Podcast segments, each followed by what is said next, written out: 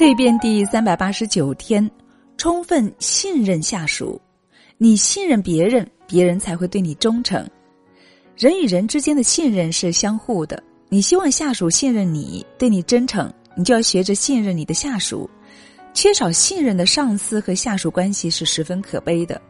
你无法信任你的下属，你的下属呢就无法对工作投入太多的热情，你也永远别想得到他们的真诚以待。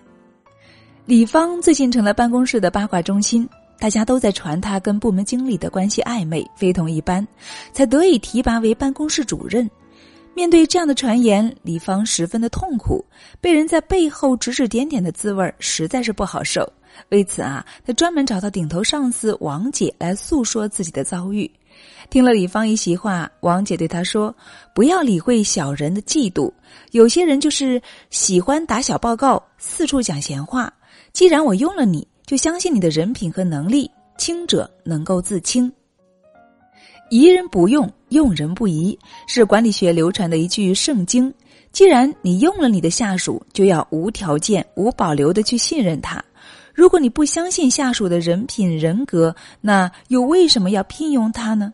信任是双方面的，相信你的下属能够成为你的得力部下，他们才会用骄人的业绩来报偿你的信任。